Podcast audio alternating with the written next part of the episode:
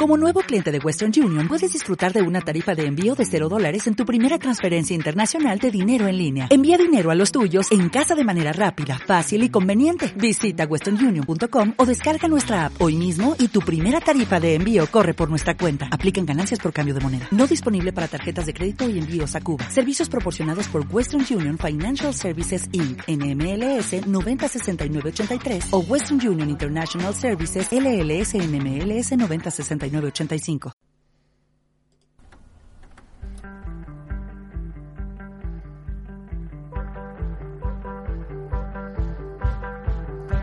Hola a todos, bienvenidos, bienvenidas a Si la tocas otra vez, en Radio Spy Jover.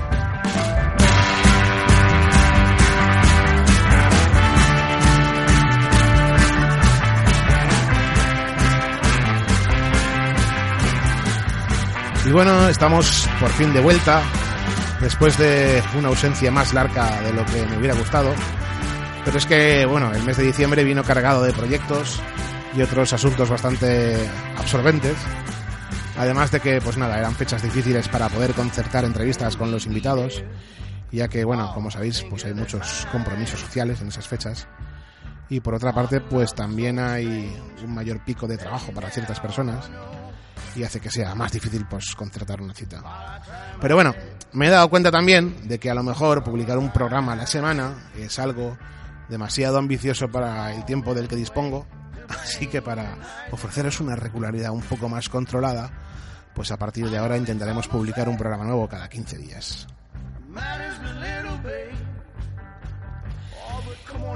Y bueno, os agradezco que hayáis estado pendientes del programa, a pesar de que no se publicara nada y de que me hayáis transmitido vuestras sensaciones que de verdad pues me animan a seguir con esto y a que no pare la cosa. Y gracias, de verdad. sobre todo a esos que estáis suscritos, que ya sois más de 50, y a los que escucháis el programa nada más sale, que ya sé quiénes sois. Y nada, eh, me dejo ya de rollos y os cuento que en este programa de hoy charlaremos con, con Vicent Morellá. ¿Quién es Vicent? Pues es un luthier, también conocido como Vicent Bull School, porque es la persona detrás de Bull School Guitars, que es una de las marcas de guitarras artesanas. Y no solo guitarras, también pastillas, amplificadores, cabezales, pedales de efecto. Pues eso, una de las marcas en este sentido más valoradas a, a nivel nacional. Si vais a ver grupos como por ejemplo Loquillo, Los Cigarros, Mambo Jambo, Ex Museum, Dick Dickerson, eh, Los Coronas, Phantom Surfers, pues toda esa gente gasta usa guitarras o amplis o pastillas de, de Vicent. Y nada, Vicent nos recibió muy amablemente en su taller de Catarrocha y allí estuvimos pues charlando de su trabajo como luthier y también pues de la importancia de las guitarras y el sonido y el equipamiento y todo esto en el, en el mundo de la música. Así que no me enrollo más y os dejo ya con la charla que tuvimos con Vicent Morella.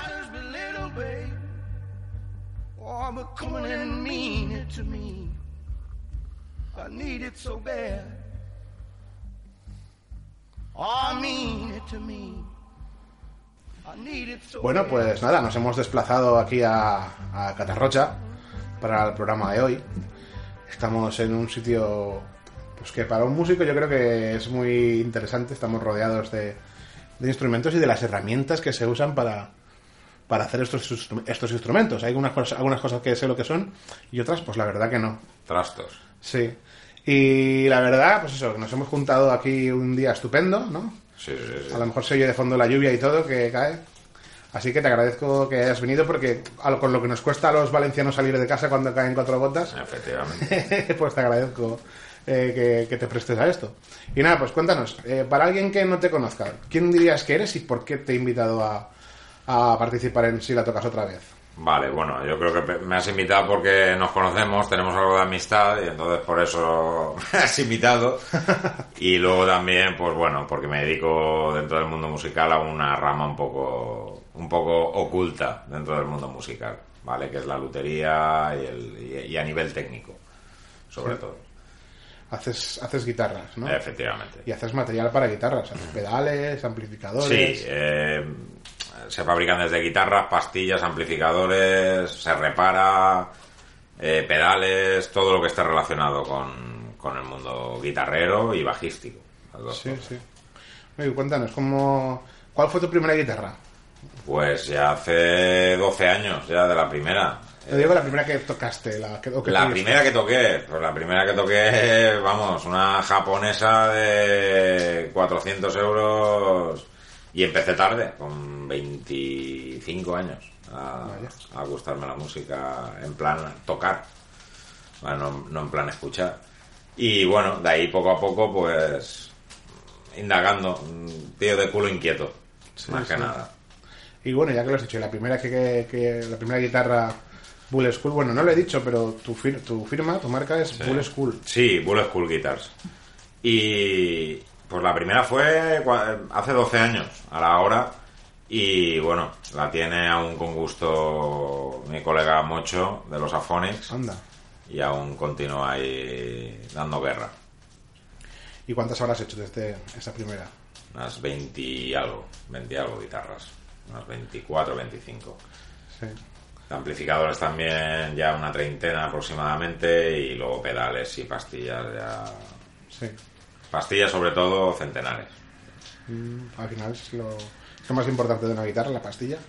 No, es todo un conjunto. Pastillas, madera, construcción. Es todo muy subjetivo realmente, porque cada cliente o a cada. Ya no cada cliente, sino cada estilo musical demanda una cosa. Pero es un conjunto de realmente de todo. No es, no es solamente electrónica ni es solamente madera.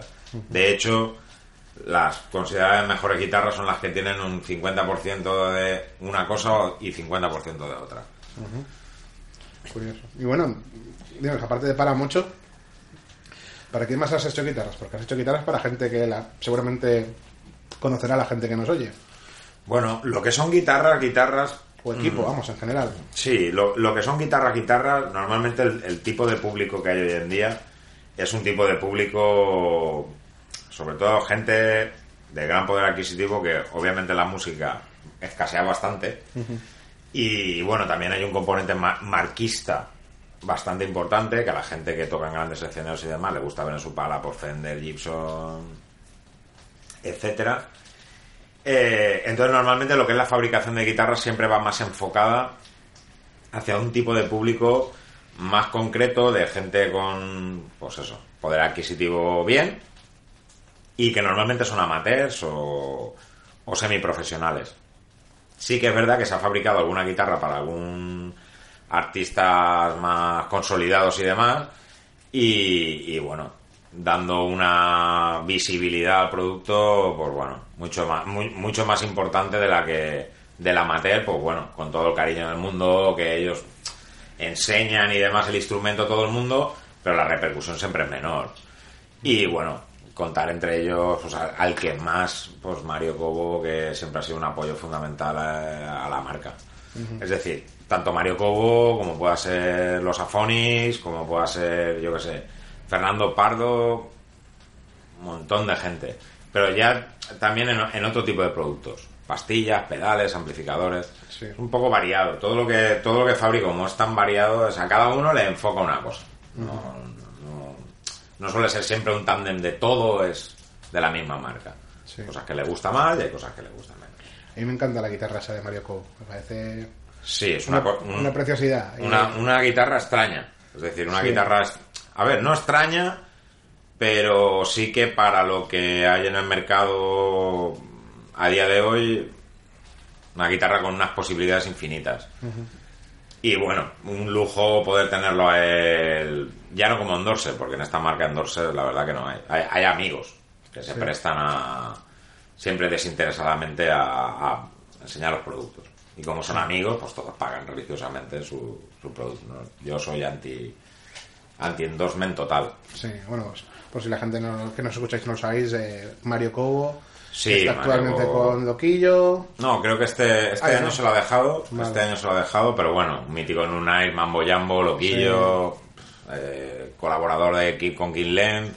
Sí. Vamos, con, con infinidad de artistas. Dentro del rockabilly country nacional, Sí, pues una de las cabezas más visibles de, de- de la música, pues sí. de ese tipo de música. Y bueno, tú, eh, la guitarra esta que aclaramos es una guitarra modelo tipo Telecaster.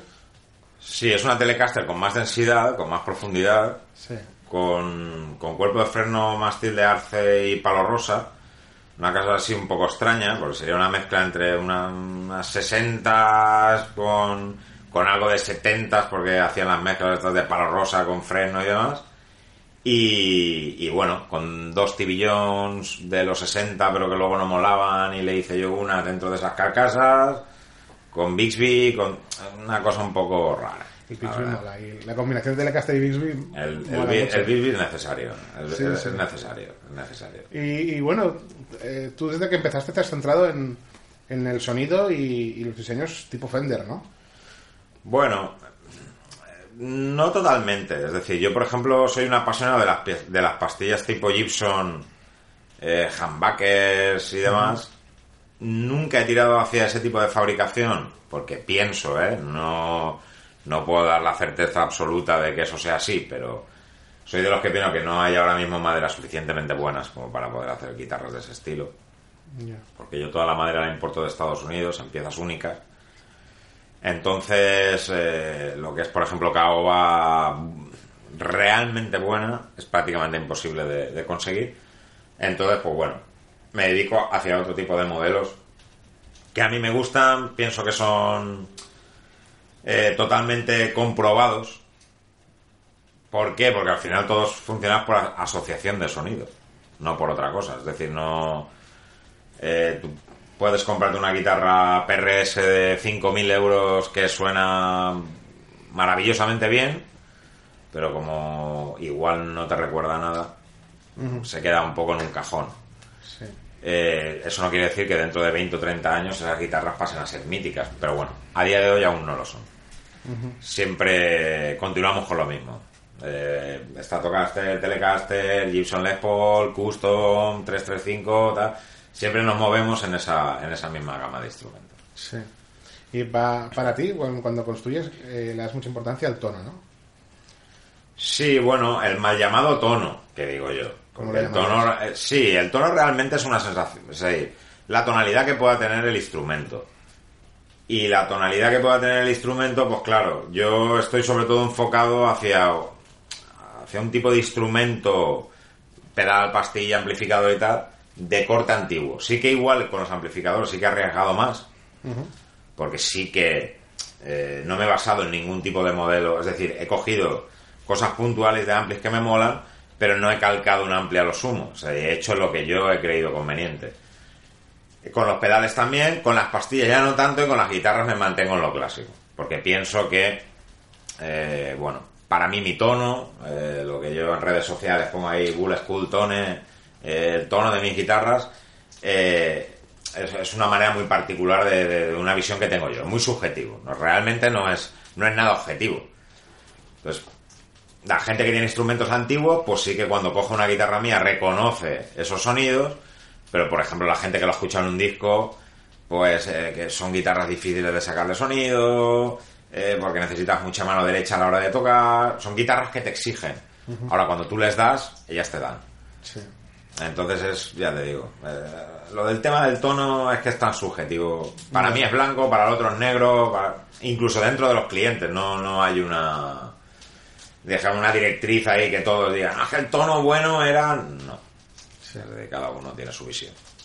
Y bueno, eso, lo del tono y tal, y el sonido y el, el rollo Fender, te ha conducido un poco a, pues eso, dentro... Si hay una música que le da importancia al sonido, a cómo suenan y, a- y al equipo, yo creo que esa música es la, la música surf. Donde hay mucha... Sí, a, a ver, a mí lo que me da la música surf es visibilidad. Sí. Es decir, yo llevo, llevaba en su momento años trabajando en el desarrollo de, de- yo empecé haciendo pastillas sobre todo y, y dijéramos de la mano de, de Juan Diego Sánchez de los Afonics sobre todo. Es decir, yo siempre digo que, que Bull School sin Juan Diego Sánchez mm, no es nadie. Es decir, él, bueno, tú sabes, es el organizador del Surforama, Festival, a día de hoy lleva el Micro Entertainment, aunque ahora hace mucho tiempo que no lo veo y cuando escuche esto se cagará a mis muertos, pero, pero es, es, es verdad que, que él es el que reconoce ese sonido y dice, hostia, aquí en, aquí este tipo hace lo que nosotros estamos buscando desde un primer momento. Y, y no encontramos. Entonces, la música surf a mí me da la visibilidad y me da la... Es que no sé cómo explicártelo. La pólvora para despegar la marca. Es como, como- como decir, dentro de este nicho de mercado yo tengo sitio. Sí. Porque, bueno, dentro del mundo de, de lo que llamamos aquí vintage, que en España es un poco relativo, porque aquí una guitarra de los 80 ya se considera vintage, en Estados Unidos se la tirarían a la cabeza, o incluso de los 70. Eh, hay un nicho de mercado ahí dentro del vintage, dentro en España, que, que con otros estilos, pues desgraciadamente mm, no se puede no, no, no está tan mirado. Con eso no te quiero decir que no hayan personas, músicos y demás, que lo miren. Pero cuesta más. Cuesta muchísimo más. Pues bueno, yo creo que habla muy bien de, de ti y de, y de Google School como marca, que, que ese, los músicos de ese estilo que tanta importancia le dan a, a la guitarra y su sonido, te tengan a ti como, como referencia, ¿no? A la hora de... Sí, bueno, yo no creo que sea tampoco como referencia. Yo creo que es un poco como consejo. Yo siempre les dejo a ellos que hagan lo que quieran. Sí. Es decir, yo eh, nunca nadie me podrá tachar de talibán. Eh, de- en su acepción negativa, que creo que positivas tienen pocas, pero ninguna. Eh, yo siempre les dejo que ellos experimenten y siempre dejo que ellos prueben. Y para lo que a uno le va bien, al otro le va mal y, y viceversa, y al contrario. Yo creo que el, que el- el- el tema vintage, en referencia a ellos, es decir, que ellos me consideren como, como, un, como un referente del sonido que ellos buscan, al fin y al cabo, simple y llanamente yo creo que, que es por las horas que se le dedica a cada instrumento de ellos. Es decir, cuando ti- tienen una búsqueda y tienen sus inquietudes, ellos llaman o vienen y sobre todo llaman, porque suele ser gente de fuera, y preguntan y al final les consiguen lo que ellos quieren. Y al final no dejas de ser un conseguidor de, de- de sueños de, de- la peña. Es decir, no, no, no deja de ser otra cosa. Yo me acuerdo que las primeras eh, humbuckers, o sea, y realmente las primeras pastillas de Strato Molona, quien me dio el gusto bueno y siempre le daré las gracias, siempre, fue Fernando Pardo. Yo me fui con una guitarrita a un bolo que yo no lo conocía de nada y le dije, mira, eh, me molaría por favor si me pudieras probar esto, solamente probarlo, no venderle, sino me puedes probar esto, me puedes decir que esto es ok, que es que está bien, porque yo la estoy flipando, pero no sé si es que estoy tonto o me pienso yo que tal. Y cuando, o sea, y cogió la guitarra, se, se- en la prueba de sonido se echó un par de temas y bajó. ¿Con qué grupo? Eh, él estaba ahí con los coronas. Vale. Con los coronas. No, perdón, esa vez venía con Ser Museum.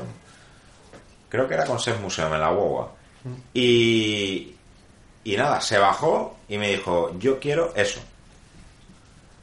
Y claro, me quedé como diciendo, claro, un tío tan reputado, con guitarras tan antiguas, un tío que ha probado mil material diferente, que te diga, yo quiero eso, digo, hostia, pues tan desencaminado no voy. Sí, sí. O sea, y voy por, por, por el camino que, que yo creo que toca. Mola, está guay. También has tenido gente como Dave Dickerson, ¿no? De... Sí, pero Dave Dickerson sobre todo currando en festivales. Y...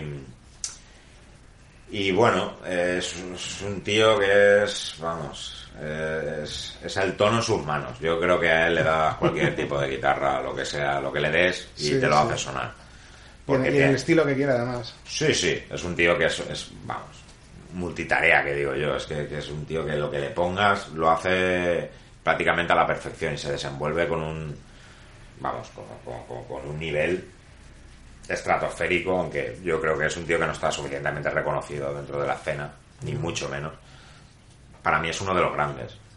Y luego Mel Berman de los, de los Phantom Surfers, También. eh, dos veces que ha venido a Valencia, dos veces que se ha llevado pastillas. Es decir, porque dice que las mejores pastillas de Jam Master que se fabrican y tal igual son las que fabrico yo. Sí. El tío está más contento que unas pascuas cada un tío, aparte de luthier y demás, y músico, un tío súper interesante, un tío que sabe muchísimo de sonido, muchísimo. De una colección de showmans inmensa y de Jam Masters antiguas y sabe lo que sa- sabe lo que quiere. Sabe lo que quiere. Es curioso el tema del sonido, eh, porque el otro día había una reflexión, ¿no? De, hoy en día es cuanto más calidad de sonido podemos sacar, tanto a un amplificador como a una grabación, Sí. pero en cambio la música, un porcentaje muy alto de ella, la escuchamos por los auriculares, por el móvil. ¿no? Es un poco... Sí. A ver, luego también eh, porque está enfocado sobre todo al, a las nuevas tecnologías. Entonces yo creo que lo- las bandas intentan eh, tener esa referencia antigua de sonido y, molón de cómo me mola lo que he grabado, pero luego el público que lo va a escuchar pues probablemente no lo va a escuchar en la plataforma adecuada. Claro. Eso sí, en el directo ahí sí que no hay... No, ahí no hay trampa ni cartón. Ahí sí que se... Ahí no hay trampa ni cartón. Otra cosa que deberían de trabajarse bien, pienso los grupos, ¿eh? como crítica constructiva, es lo del tema de ir a un estudio, grabar de, buah, a un nivel estratosférico con un sonido que te muere y luego llega el bolo y no. Y eso, es- a mí es una de las cosas que más me decepcionan siempre, cuando voy a ver un grupo. Cuando escucho un disco y luego voy a verlos al directo y digo, me habéis tomado el pelo Ya. no me mola nada, no me mola nada. Me gusta que, a ver, entiendo que dentro de un estudio siempre intentas mejorar, obviamente. O sea, debes, de hecho debes hacerlo. Sí. Pero ese choque de trenes que digo yo de has escuchado el disco y de madre mía, esto en directo va a ser la hostia. Y luego dices, muy de ir por casa. Eso lo hemos comentado también en algún podcast anterior. Y dices que es curioso como eh, primero la tecnología de grabación Sí. intentó, trabajó muy duro en sus primeros años para parecerse lo más posible a lo que era la música en directo. Y a la música real en vivo. Sí, sí. Y, y ha llegado un punto en que eso se ha conseguido hasta tal nivel que incluso se ha superado. Y ahora el reto es conseguir que, que lo que haces en directo suene a lo que haces en el estudio. Es curioso. Pero yo, ¿no? yo, pero yo no creo que, yo no creo que sea tan difícil de conseguir, ¿eh? Yo creo que tiene que haber una diferencia. Depende del obvia. estilo que, ha- que hagas, claro. Sí, no, pero incluso, hombre, a ver si hablamos de cosas que lleven bases electrónicas o cosas así, obviamente Claro. no tal. Pero dentro de la de, de- de música que digo yo, de música tocada, de verdad, Mm.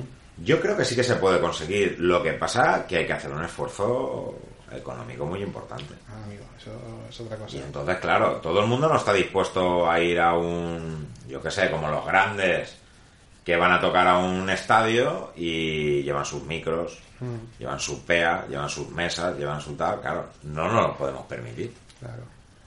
Que- Sonaríamos igual que en un disco si quisiéramos. Luego, obviamente tiene que haber diferencias, porque además yo pienso que el directo es donde, donde se demuestra todo lo que uno puede dar de sí, todo lo bonito que tiene la música. mm, Pero, pero claro, necesitas una inversión de dinero muy fuerte. Tú cuando le dices a una persona, oye, a mí me gusta Steve Ray claro. y yo quiero sonar como Steve Ray. Y yo cuando les digo, digo, ya, ya, sí. Pero, ¿y por qué no te gustaría sonar como Juan Pérez, que eres tú? Ya. Y te dicen, no, no, porque Steve Ray Vaughan, no, no, si, si, si no va a haber ningún problema. Es decir, eh, te podemos, o sea, yo te puedo calcar el son, es decir, te puedo calcar las especificaciones que ese hombre llevaba en la época, pero probablemente no vas a sonar como Steve Ray Vaughan por una sencilla razón, porque tú no eres Steve Ray Vaughan. Sí. Tú deberías de tener el sonido Juan Pérez tocando con una Stratocaster y tocando con un no sé qué al estilo Juan Pérez. Pero no al estilo Steve Ray Vaughan. Steve Ray Vaughan había uno. Puedes sacar cositas que se parezcan. Pero bueno, yo creo que incluso en su momento Steve Ray Vaughan quiso, haciendo los míticos, el mítico Voodoo y demás y tal, e intentando ser Jimi Hendrix, y, no era Jimi Hendrix, era Steve Ray Vaughan. Por eso se ha quedado como el sonido Jimi Hendrix por una parte, Steve Ray Vaughan por otro. Sí. Es que es, es curioso el sonido propio, claro. Pero es que al final, hoy en día, vas a acabar sonando como alguien, ¿no? No, yo creo que hay gente que está haciendo un esfuerzo importante por sonar diferente. ¿eh? Eh, lo que está claro que siempre va a haber reminiscencia a, vamos, a sonidos. es- Estoy, seguro. Siempre, siempre hay una reminiscencia a, cualquier, a, grupos, a estilos, a incluso a determinados riffs y demás. Pero yo creo que sí que que sí que se puede tranquilamente tener un sonido propio diferente y demás sin ser, sin hacer un sacrilegio a lo moderno ni a lo antiguo, es decir, a tu estilo. Y luego a mí igual personalmente yo tengo muchos clientes que a mí no me gusta el estilo como eh, no el estilo, sino el sonido que sacan. Pero no dejo de reconocer que cuando me pongo un disco de ellos o voy a un directo, con los ojos cerrados puedo decir, este es fulano. Sí. Y eso mola. Sí. Yo pienso que mola. Yo pienso que ahí hay un grupo que a mí particularmente, ¿eh? Me parece que está haciendo un esfuerzo increíble y titánico y me alegro muchísimo de que estén llegando a, a donde están llegando, que, que son los cigarros. Anda, sí. Es decir, ellos... ah, vamos, yo lo pienso así, no sé, igual ellos luego dicen, este está colgado.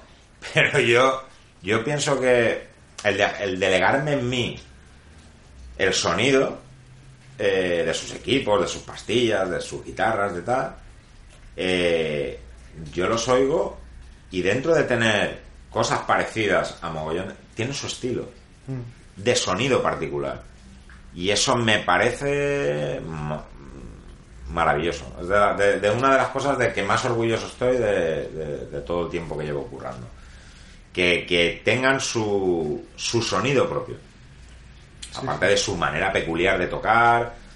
O sea, son tíos que tocan muchísimo los cuatro que hay arriba del escenario. Pero, pero ya te digo, que, que han, han hecho un esfuerzo titánico por indagar y preocuparse por el equipo.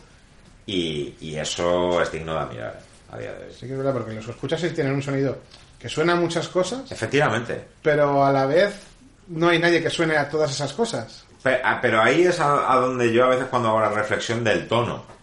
Vale, De cuando ves un grupo en directo y dices, joder, qué tono que tienen. sí. Ese tono es esa, esa presión, ese timbre, que todo esté en el sitio, ya no te hablo tocado, sino de frecuencia. También tengo que decir que llevan un técnico que, que es maravilloso, que es C-Play, y es un tío espectacular. En, en directo es un tío que te saca lo mejor que tengas de ti mismo. Pero que ya te digo que han hecho un esfuerzo, pero además de indagación, día a día, ¿eh? Sí, Sí, sí, sí. Con mucho que digan del rock and roll, la farándula, no sé qué. Son tíos que de verdad, que te- además lo puedo asegurar. Por otros, yo no meto la mano en el fuego, pero por ellos, son tíos que día a día o cada dos, tres días te envían un mensaje. Oye, mira, he pensado esto, he mirado esto. Me molaría pillar Metal Ampli. me- eh, ¿Tú qué, qué opinas? ¿Qué tal? Siempre están indagando. Y eso es al final, es una gota más de todo el talento que tienen, del tipo de música que hacen, del público que van enfocados. Yo pienso que hacen un trabajo por trasero espectacular. Son de los que están sembrando para que para que le vayan las cosas como les van, que es muy bien. Y yo me alegro, me alegro Sí. que así sea. pues sí, a mí me, me molan. Además, si te digo la verdad, yo les, les sigo desde que estaban en, Los perros del buggy. los perros del boogie. Y en ese momento me daba un poco ahí como que eran, eh, no sé cómo decirlo. Bueno, lo voy a decir porque luego voy a corregir lo que digo. Me daba la sensación de que era muy, muy mucha pose, ¿no? La sensación Sí, que me daba. Sí, Pero con el tiempo te han demostrado que esa, esa pose es auténtica. Son viven y respiran Rock and roll. y rock and roll y rock and roll, totalmente. Además, eh, yo, bueno, tengo mucho tipo de cliente diferente de muchas partes de España, más famosos, menos famosos, yo qué sé, José de Santiago, Los Enemigos, Javier, eh, David Crae, perdón, eh, yo qué sé, es que infinidad de, artistas de fuera. Pues Íñigo un tío súper majo también, que, va con gira con Manolo García. Y, y todos son la hostia. Pero tienen, yo creo que, yo creo que todo cliente Bullet tiene un punto que, que se cierra el círculo siempre. Es que son buena gente y son auténticos. Porque si no, no hay cabida. Aquí yo, yo, yo no funciono como un negocio normal. No funciono. eh, hola, buenos días, soy tal, fulano, tal. Si te quiero co- coger la guitarra, te la cogeré. Si no quiero cogerla, no la cogeré. Y si te tengo que decir, pues oye, esto no vale la pena hacer nada, pero ya no por el instrumento, incluso por, por el cliente en sí, también lo diré. Yo pienso que es un círculo que se cierra, por eso, como al principio te decía, somos todos amigos. Es decir, aquí no hay endorser, no hay tal, es decir, hay una buena fe por parte de las dos partes y ya está. Sí. Ni más ni menos. Yo de eso, de eso he sido testigo, porque yo, por ejemplo, me acuerdo cuando eh, Pascu, el guitarrista de, de Atragos, de mi grupo, Sí, Pajo, Pajo. vino con la idea de comprarse un ampli. Sí. porque no le satisfacía el sonido que tenía su guitarra y tal, y bueno, pues vino a ponerse en tus manos a ver qué, Sí. qué podíamos hacer. Y tú le hubieras podido perfectamente decir, mira, pues píllate este ampli que va a ser la hostia y que Sí. te dejara la pasta del ampli. Pero no lo hiciste. Le dijiste, cámbiate las, te voy a cambiar las pastillas y te voy a poner un cono nuevo en tu ampli Sí. y por mucho menos dinero de que Pascu estaba dispuesto, Sí, a dispuesto gastarse, a eh, pues eh, Pascu tiene ahora un sonido del que está súper contento, que es lo que buscaba, y vamos, lo sufro yo Sí, en el local de ensayo. Vosotros, vosotros. Sí, yo- sí, sí. Yo desde que, desde que tiene ese ampli toco con tapones, Claro. eh, pero bueno, en directo es, ganamos todos. Es y, que, y ¿sabes? es ese rollo, es Pascu estará toda la vida a- agradecido a, a lo que hiciste de que Sí, en el caso de Pascu estoy seguro. Estoy segurísimo que él estaba súper agradecido de, de- de mis consejos y tal para que... Pero luego hay gente que no. ah, mira, Luego hay gente que no. Hay gente que se mosquea. sí, Y yo siempre le digo lo mismo. Dentro de 15 años me lo agradecerás. El día que te quedes en la calle en paro me lo agradecerás. Porque hay gente, sobre, todo dentro del mundo musical, que, cree que tiene la verdad absoluta. Yo no la tengo. Yo hay en España, yo te puedo decir que hay una de las canteras de luthieres, de eléctrico y de técnicos, te diría, más importantes de toda Europa. Y yo pienso que aquí en España hay gente que trabaja a un nivel, vamos, eh, muchísimo superior al mío o, o- te diría a nivel de americanos. Eh, lo que para que sí que te tengo que decir que la sinceridad que tengo yo, un poquito la aplican. sí, Es decir, yo, yo soy bueno en lo mío. Si a mí me traes una guitarra para hacer pues, lo que estábamos hablando eh, hace un rato antes de empezar la entrevista de rock progresivo, yo no sé hacer eso. Y te lo diré, te diré, mira, yo no sé qué, qué necesitas para hacer rock progresivo. ¿no? Es que no tengo ni idea. Entonces te irás a otro lugar y dirás, el tonto este de Catarroja, ¿qué tal? De Bull School, que veas tú, rock progresivo, no tienes ni puta idea. Pues no, no tengo ni puta idea. Eh, tú dime que te gusta Chuck Berry, o dime que te mola, yo qué sé, eh, Jimi Hendrix, o o Jimmy Page, o tal, y te diré, "Oh, ven aquí, ven aquí. A- Aquí sí, pero mm, ya te digo que, que hay muchos clientes que se enfadan. Sí, Se enfadan, se enfadan porque piensan que tienen la verdad universal. Y la verdad, yo creo que no la tenemos nadie. Yo creo que la música es una de las cosas más subjetivas que hay en, en, en el mundo. Pero bueno, yo creo que en general sí que acababa gente más contenta que... Porque bueno, no sé si te gusta hablar de esto, pero hace unos años tuviste un disgusto muy gordo, ¿no? Sí, sí, entraron a robar aquí y, y, bueno, se llevaron. Yo siempre lo digo, ¿eh? parte de mi vida y, de- y, y parte de la vida de mis clientes también. Se llevaron una- unos miles y miles y miles de euros de aquí dentro. Sí. Y fue un momento de los más duros que aún estoy pagando. Sí.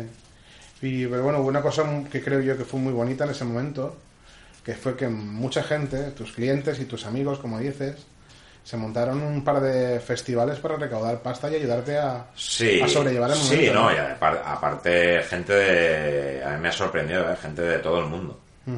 Se envió dinero de, de guitarristas que habían venido de gira a España, eh, incluso de baterías, de gente que había venido y había hablado conmigo y solamente nos habíamos visto una vez y tal. Eh, enviaron dinero, pero además cantidades de dinero importantes. Estuvo muy guay. A mí es un recuerdo muy amargo, Sí. también muy bonito a la vez, porque ves la respuesta de la gente cuando te pasa algo malo. Y bueno, yo creo que también se ha currado. Quiero decir, yo soy una persona que siempre lo doy todo a cambio de nada. Y luego que te pase una cosa jodida a ti y que te respondan, vamos, de una manera desinteresada y altruista, la verdad que me sorprendió. También te tengo que decir eh, que también me sorprendió en parte negativa por otro tipo de clientes. ¿Ah, sí? Sí, claro. Claro. Aquí los instrumentos más caros que habían que se llevaron, estamos hablando de que aquí se llevaron instrumentos de más de 5 y 6 mil euros del taller. Sí, sí. Se, se llevaron auténtica... Es decir, instrumentos que no se pueden utilizar. Porque aparte estaban totalmente desmontados. Lo que está aquí en el taller siempre está desmontado. Es decir, no se puede utilizar nada de lo que. To- Todo lo que está acabado o por hacer siempre está guardado en mi casa. Que bueno, antes me tienen que matar a mí, que se lo tienen que llevar. Pero eh, la gente con instrumentos más caros... eh, yo me acuerdo que, que a mí me entraron a robar y el prim- o hubieron dos personas que me llamaron los primeros. Reitero, Mario Cobo, Juan Diego Sánchez. Y los dos lo primero que me dijeron es, no te preocupes, tío, no pasa nada. O sea, si hay algo nuestro ahí, ¿qué tal? No pasa nada. Y yo eso es una de las... de los momentos más chulos. Pero luego, vamos, clientes que por guitarras de menos de mil euros, eh, vamos, una, manera, con una exigencia brutal. Mm, Fue, fue un sentimiento agridulce. Poca empatía, ¿no? Sí, sí. Fue extraño, fue extraño. Pero bueno, por lo menos eso se ha pasado, por decirlo de alguna manera, sentimentalmente, económicamente, pues vamos, se está pagando, obviamente, el préstamo que se sacó. Pero, pero fue, ya te digo, de- aún así, eh, yo me acuerdo que me llamaron infinidad de gente y vamos a montar lo que toque, lo que haga falta, lo que tal. Eh, me acuerdo Pepito 16 toneladas, la sala el día que quieras, como quieras, cuando quieras. Se portó todo el mundo, vamos, espectacularmente bien. Mola, mola. Eso es una cosa. eso- dentro de lo malo hubo algo, algo bonito, ¿no? Por lo menos. Sí, lo que pasa es que tam- tam- también es una experiencia que me puso en el sitio. ¿eh? Sí. Eh, ahí fue donde empecé a filtrar la clientela de una manera mucho más exhaustiva. Ah, amigo. Ahí fue donde dije, aquí hay un impasse y ese, este impasse es... Aquí hay que filtrar. Pero no por esto, sino también por salud mental. ¿eh? Imagino que te comerías mucho la cabeza, ¿no? Esos. Sí, el hombre. por qué y quién había podido ser y todo eso. No, bueno, eh, al final lo pillaron, pero no pudimos recuperar una guitarra y un ampli, que era lo único que era salvable. Eh, pero el resto, pues supongo que habrá acabado en un contenedor. Porque no tenía, sí, no, no tenía, no se podía usar. Entonces, lo único que intentaron vender que era tal, pues los pillaron y demás, pero bueno, repercusión cero, quiero decir, bueno, robos en pueblos. No, Sí. no, no, no tiene más. Bueno, pues eso, no sé. Pasemos, página del tema este. Y, y bueno, yo mira, es una cosa que siempre me he planteado. Tenemos una querencia siempre, sobre todo en ciertos estilos de música, de buscar ese sonido vintage, ¿no? Eh, la gente quiere sonar como los Beatles, la gente quiere sonar como los Sí. Stones, la gente quiere sonar como, como los grupos estos 60s y fi- y de los 50 y tal. Pero tú crees que si los músicos, los Beatles, vinieran hoy aquí, tocarían con su equipo o tocarían con lo que hay ahora? Con las posibilidades que les da. Por supuesto, tocarían con lo que hay ahora. Por supuesto que tocarían con lo que hay ahora. Sí. Seguro. Yo estoy seguro. Pero claro, habría que hacer un borrón de todas las, las décadas anteriores. Sí, Eh, a ver, eh, yo pienso que la gente en esa época, ellos tocaban con lo que podían. claro. Es decir, ni más ni menos. O sea, y con lo que tenían abasto. Eh, y ese sonido se ha hecho mítico. Y nos podrá gustar más, nos podrá gustar menos y demás. Pero eh, eso, eso es una realidad. Y nosotros al final lo que queremos es copiar. Sí. Que nuestro cerebro diga, "Eh, yo sueno como los Beatles. Pues, bien, pues de categoría. ¿Es el mejor sonido? No lo sabremos nunca. Sí. El problema es que hay ahí una mística dentro del sonido que no vamos a saber nunca qué es lo que... Es decir, si ese sonido lo ha acertado o no. La cuestión es que a la gente le gusta. Claro. Cuestión es que a la gente le gusta. Es, es, es curioso, no sé, es, es algo que siempre me ha llamado la atención, ¿no? En plan de cómo sonarían los Beatles si vinieran hoy, si empezaran y dijeran, vamos a tocar, claro, Claro, sí. eh, yo creo que sería todo muy diferente. ¿eh? sí, No creo que acabaran haciendo trap, pero probablemente tampoco hablarían sus letras de lo que hablaban Claro. y na- nada sería igual. Yo creo que la magia de la vida es eso. Que pase eso en ese momento con ya esa está. gente y con ese equipo y, Y con ya está, y se acabó. Y Sí. eso es lo que había y, oye, se te tiene que quedar en, en, en este caso en nuestros oídos. Sí. Es algo, no sé, es, eh, me, mola, darle vueltas, en plan. Sí, está imagina- guay. ¿eh? Yo también reflexiono mogollón, como curro solo, que está más solo que la una siempre, siempre está dándole vueltas. ¿Qué hubiera pasado si tal? Eh, yo creo que son, es la magia de la vida, es eso. Sí. Y nada, yo antes también me, me he dado. mm, Me parece percibir a mí que hay como más. eh, el, el rollo Fender Sí. ahora mismo tiene mucho más presencia en los escenarios y tal que hace 15, 20 años, por ejemplo. Que algo Sí. por ejemplo, yo soy batería. En batería yo noto que hace 15, 20 años todos, los- casi todos los baterías teníamos dos timbales Sí, eh, aéreos y ahora ya casi todo el mundo tenemos un timbal, son modas. Sí. También hay modas con lo de la, el- la Fender, la Gibson, A ver, yo creo que yo creo que hay moda, pero independientemente de la moda, que, que es un componente bastante importante, yo pienso que también no sé, igual estoy equivocado, pero yo pienso que es una cuestión también de pasta. Sí. Sí, subirse al escenario, en grandes escenarios obviamente, ¿no? Porque hay dinero para comprar lo que sea. Pero en escenarios medianos y pequeños eh, tenemos que tener en cuenta, hay marcas... Llevar una Gibson es Sí. mucho dinero. Y claro, tú luego puedes encontrar una Fender mexicana o una Fender americana por 1000 euros o 1100 euros y oye, pues con Fender, con Fender. Sí. Yo hace poquito he probado la- las Fenders, estas, las Squires que está sacando la Fenders, por un precio Irrisorio. irrisorio y suenan pues, aceptablemente bien. Para un chaval que empiece es una maravilla, eso creo yo. Sí, pero bueno, eh, ahí también influye la tecnología, ha avanzado tanto, obviamente en maderas, Ya, ya. Porque luego hay, luego hay una cosa, ¿eh? entre las guitarras de un precio guay, de un precio bien, y cuando ya empezamos a escalar 2.000, Ya.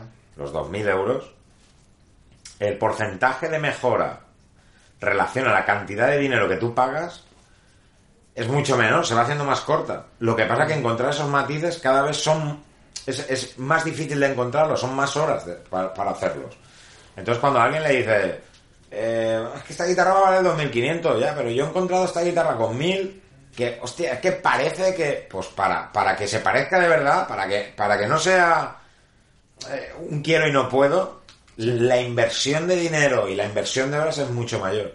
En Squire, ¿qué ha pasado? En Squire y otras marcas sí, más pequeñas y demás, lo que ha pasado es que la tecnología ha avanzado tanto que, por ejemplo, para hacer los mástiles, con control CNC, con unas máquinas espectaculares, vas a las fábricas y alucinas allí lo que tienen de... de- de- pues aquí ya lo has visto tú, yo el equipo que tengo, más rudimentario no puede ser, o sea, eh, con lo justo. Eh, son capaces de hacer mástiles muy bien acabados, con mucha perfección. Luego el, tema de las bobinadoras automáticas que ya hace decenas de años que se utilizan, pero cada vez son más modernas, son más exactas, más tal. Entonces hacen un instrumento a un precio bajísimo porque no hay personas detrás de eso, prácticamente ya son máquinas.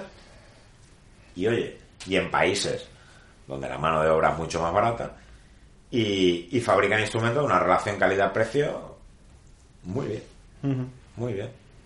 Es eso, Fender parece que ha, creo- parece que Fender ha entendido el mercado, mientras que Gibson se tiraron la manta a la cabeza de vender su marca, subieron precios, bajaron calidades y bueno, el resultado es que parece que Gibson está pasando por problemas serios económicos.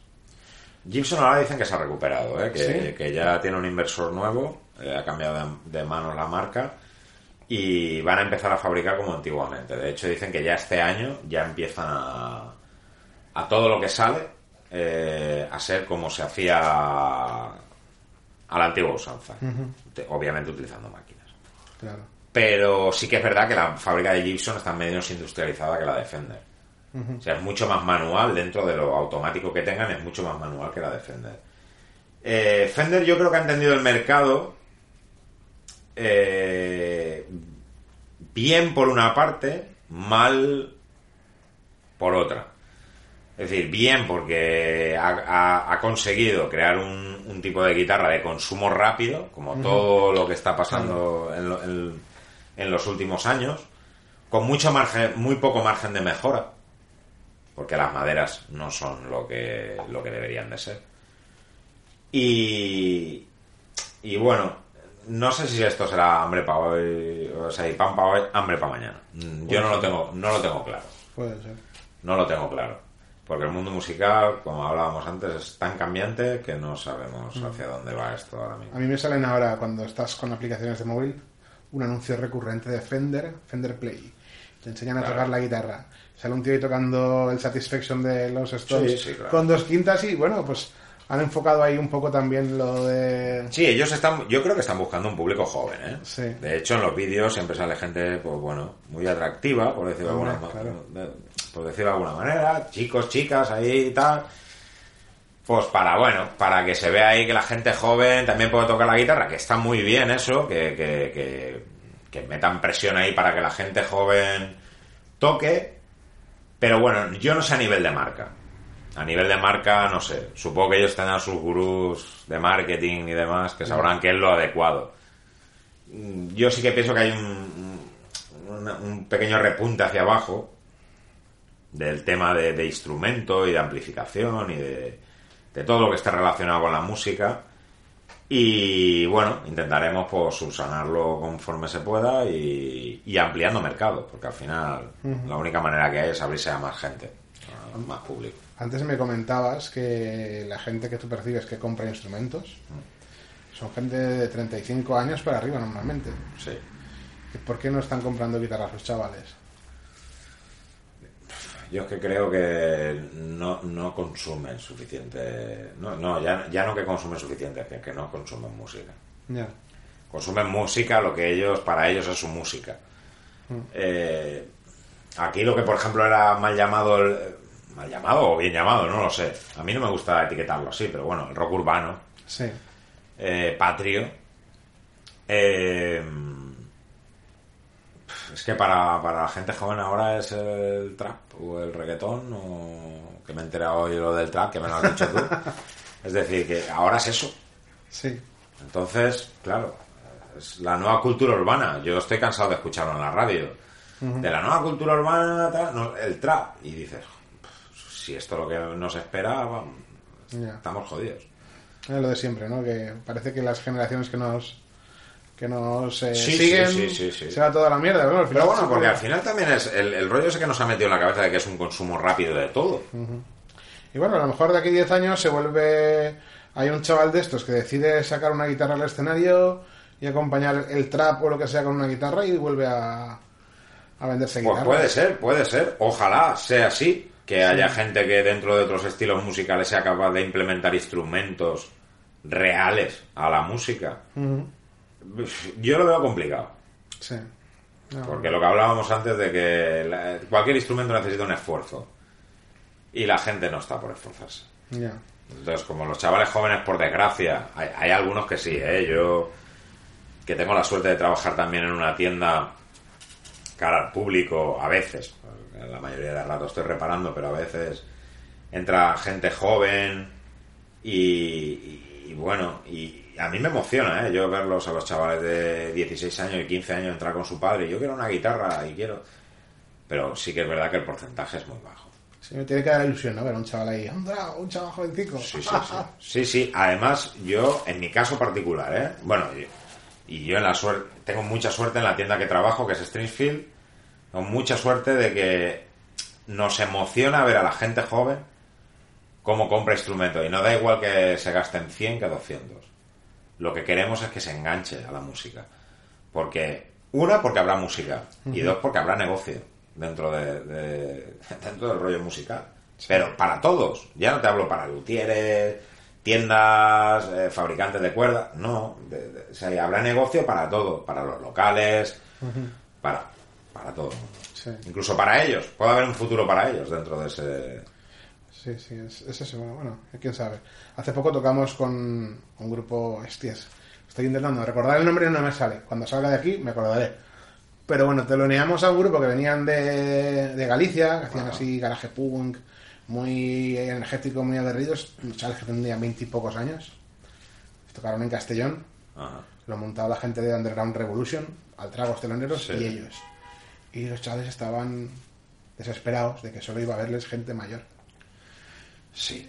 Eh, Era en plan, es que la gente de nuestra edad no viene a vernos. La media del público que va a verles es gente que tiene 10, 15 años más que ellos. Sí. Y están un poco... Claro, mosqueados los chavales. Ya, pero bueno, eh, también se tiene que dar cuenta de una cosa. Eh, tú, tú puedes tener, tú puedes, vamos, yo es regla en mi vida. Tú puedes hacer una cosa, lo que tú crees o lo que deberías hacer. Yo me quedo con lo que tú crees. Sí. Si luego te sale mal, oye, ahora de, es decir, si esos chavales piensan que su, su, su, la gente de su alrededor, los chavales jóvenes que están a su alrededor, por lo que escuchan es, yo qué sé, pop o, o no pop, o rap, o trap, o reggaetón, o lo que sea, eh, pues bueno, tendrán momentos, en un momento dado, si quieren hacer trap o rap o reggaetón o lo que les dé la gana. Pero yo pienso que la creencia es fundamental, Sí. sobre todo a nivel personal. Claro, pero es, para eso pides algo que a mucha gente le cuesta, que es pensar, reflexionar. La gente se Sí, deja llevar. bueno, sí, sí, sí. Se deja llevar y... Efectivamente, se dejan llevar. Pero bueno, por eso hay gente auténtica y, y hay gente no auténtica. No, no, no, no hay otra. Sí, Es que sí. es así. No sé, ¿cómo le explicarías? Vamos a hacer una cosa. Una, una guitarra al final es una herramienta. Sí. Una, una herramienta de trabajo. Mucha gente, pues para un camionero está su camión Sí, y para un informático está su ordenador y se comprará el mejor ordenador posible. Para un músico profesional, su instrumento es su herramienta de trabajo. sí. Es algo... Sí, es su, es- es su herramienta de trabajo. Es su herramienta de trabajo y yo creo que también es un- una herramienta de, de- de- ¿Cómo te diría yo? En los músicos profesionales que vienen aquí, yo creo que es su, herramienta de evasión. Evasión, qué guay. Hey, yo creo que todo, todo músico. Todo músico. Cuando yo catalogo músico, no es el que más notas hace o el que más armonías hace, sino el que realmente transmite y le llega. o sea, incluso que a mí no me llegue, sea capaz de hacérselo llegar a otra, a otra gente. Y yo pienso pero que tienen un componente un poco místico del rollo y yo pienso que se evaden con el instrumento Sí. de todas sus frustraciones de todas sus tal y pienso que es una de las cosas que hace a la música bonita Mm. es decir cuando tú escuchas un tema eh, sea cantado porque la voz también es un instrumento sea tocado y sea capaz de emocionarte quiere decir que la persona que lo está interpretando y es se ha evadido con su instrumento. Es como que todas sus mierdas las canaliza por ahí y, y eso, es, eso es muy chulo. Eso es muy chulo. No es un producto en sí. Es un producto marcado de tal acorde, tal acorde, tal acorde, tal ritmo que es el que mola, tal, tal. Otro tema. No. Sino que es capaz de, de meter su impronta ahí en, en el tema. Eso es importante. Muy importante. Pues nada, Vicente, te agradezco mucho que te hayas prestado a, a esta entrevista y Un placer, encantado. a esta charla de si la tocas otra vez. Y nada, te deseo que estés muchos años más ayudando a la gente a trabajar o a evadirse o... Lo intentaremos. ¿Y a lo disfrutar intenta- del sonido? Lo intentaremos. No sé si, si tendremos la suerte de estar toda la vida haciendo esto. Bueno, hasta que tú quieras. Efectivamente, efectivamente, así es. Nunca se puede decir. Yo siempre le digo a mis clientes, digo, el día que no funcione la música me pondré a hacer zapatos. E intentaré hacer los mejores zapatos del mundo. Pues en ese- con eso vamos. Pues sí. Bueno, de momento creo que te va bien. Con... Sí, va muy bien. La verdad que va muy bien. Va muy bien. Pues nada, oye, muchas gracias. De nada. Igual.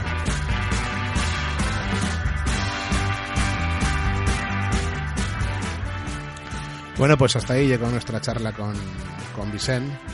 La verdad que un tipo muy amable, que no me dejó ni que le invitara a almorzar. y bueno, creo que ha quedado constancia de, de la- del tipo de persona que es en lo que habéis oído. ¿no? Es un tío que es muy bueno en su trabajo, no solo porque trabaje con sus manos o su cerebro, sino porque también creo que trabaja con su corazón, ¿no? y eso se, se nota. Si sois aficionados a la guitarra, os recomiendo que os metáis en su web, bullschooltone.com escrito bull como toro, school como calavera y tone pues como tono. bullschooltone.com y ahí pues podéis ver sus productos, escuchar cómo suenan, ver lo bonitas que son sus guitarras, que la verdad es que son una maravilla. Y nada, eso recomendadísimo, sobre todo si sois eh, fans y os gusta el sonido y la imagen de Fender. Así que nada, supongo que el programa de hoy habrá hecho disfrutar a los más frikis de la guitarra, aunque bueno, creo que también habrá servido para que quienes no conozcan tanto este mundillo, pues entiendan un poquito mejor de qué va la cosa y la importancia de esos detalles y, y de lo que les cuesta a los músicos encontrar ese sonido que, que te, que te satisfaga, ¿no? Y que, te ayude a evadirte, como, como dice Vicente. Y bueno, que también decir que si estáis aquí porque conocéis, conocéis a Vicent, le habéis dado clic porque lo habéis visto en sus redes sociales y os ha molado el rollo del podcast, pues oye, os invito a que escuchéis nuestros programas anteriores porque si os gusta la música de verdad, yo estoy seguro que encontraréis cosillas interesantes. Una vez más, eh, muchas gracias a todos los que habéis llegado hasta aquí Os espero en nuestro próximo podcast de Si la tocas otra vez. Y nada, os recuerdo como siempre, pues eso, una cosilla que, que me da mucha rabia, que la gente termine todos sus putos programas con la misma frasecita. Me da mucha rabia. Un saludo y hasta la próxima.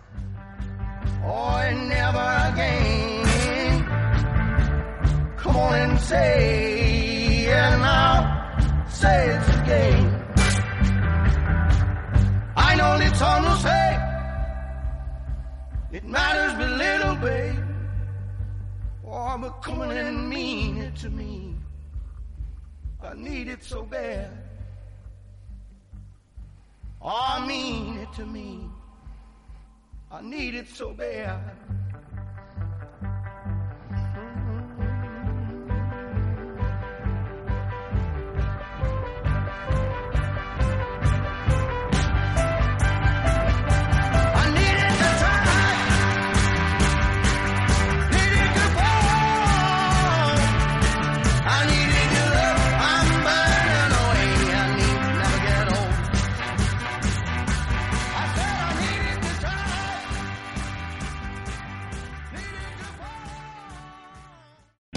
O'Reilly Auto Parts puede ayudarte a encontrar un taller mecánico cerca de ti. Para más información, llama a tu tienda O'Reilly Auto Parts o visita oreillyauto.com.